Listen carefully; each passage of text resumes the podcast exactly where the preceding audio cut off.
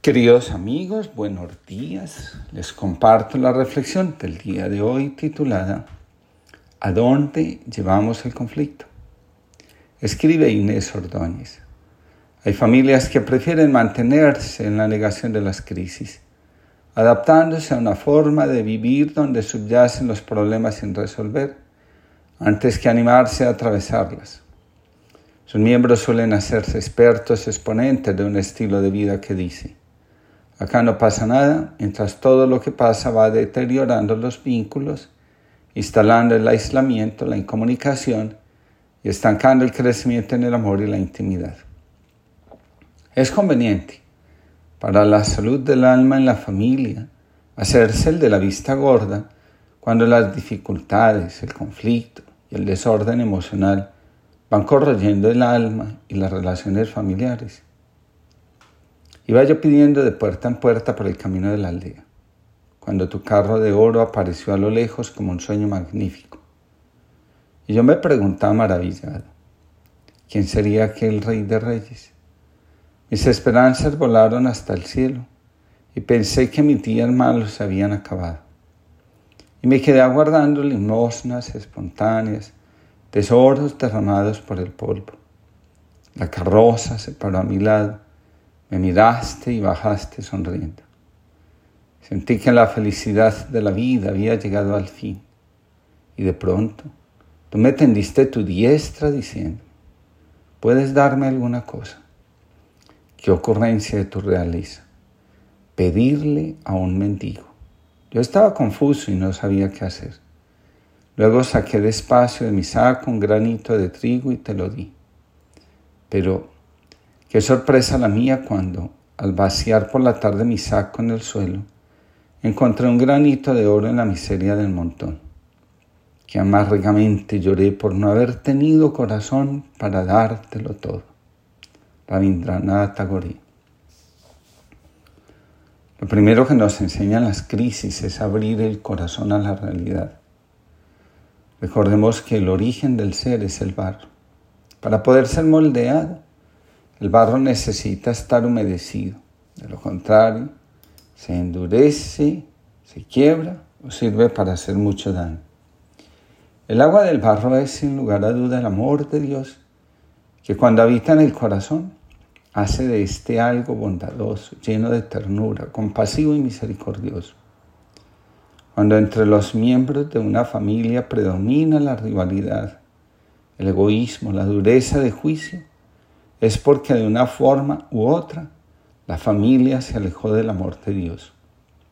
El lugar de Dios está ocupado o usurpado por el orgullo, la soberbia, la mediocridad o el desorden en la jerarquía. Cuando el amor de Dios inunda el barro, éste se convierte en lodazal. Una familia desbordada en el amor carece de límites, algo que también constituye una falta de amor y de respeto por sí mismos. Lo que está destinado a crecer, cuando se detiene, comienza a dañarse, a enfermarse, a crear conflicto. En las familias, el amor está destinado a crecer. Cuando nos atascamos en los reclamos, nos quedamos mirando hacia el pasado doloroso, nos aferramos al dolor de lo vivido el amor se va desvaneciendo y cediendo lastimosamente su lugar al orgullo, a la soberbia y a la vanidad. Entre los órdenes del amor, el de jerarquía es el motor del conflicto entre los hermanos. El afán de estar por encima del otro cuando se apodera del corazón se convierte en una fuerza tan destructiva que no se tiene reparo en destruir al otro, avergonzarlo, humillarlo o excluirlo. Solo en el amor de Dios podemos reconocernos como somos, vulnerables, necesitados de amor y misericordia. La pedagogía de la vida misma nos va conduciendo, a veces rápido y otras lentamente, hacia la aceptación de las cosas y de los otros como son. En la rendición logramos transformar la familia y ayudarla a crecer en la unidad y en el amor. Recordemos que el fundamento de la familia comienza en la promesa de los padres de amarse y respetarse toda la vida sin importar las circunstancias por las que se atraviese. El primer trabajo de los padres consigo mismos y con los hijos consiste en permanecer en el amor. Esa es la única forma sana de sobrevivir a las dificultades y tropiezos de la vida.